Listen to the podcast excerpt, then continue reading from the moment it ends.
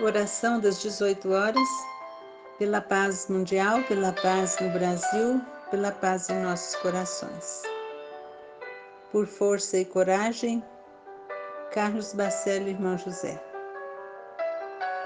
Senhor, para que não nos rendamos ao assédio da tentação que nos fustiga, para que ao mal não cedamos espaço dentro de nós, para que não nos deixemos dominar pelo desânimo, para que as nossas inclinações infelizes não prevaleçam, para que persistamos em nosso esforço de renovação, para que não desertemos da luta no cumprimento do dever, para que continuemos a nos empenhar com sinceridade no bem de nossos semelhantes para que não nos distanciemos do caminho certo.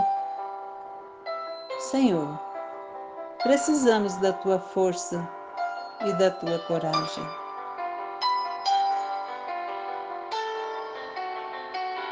Senhor, precisamos da tua força e da tua coragem.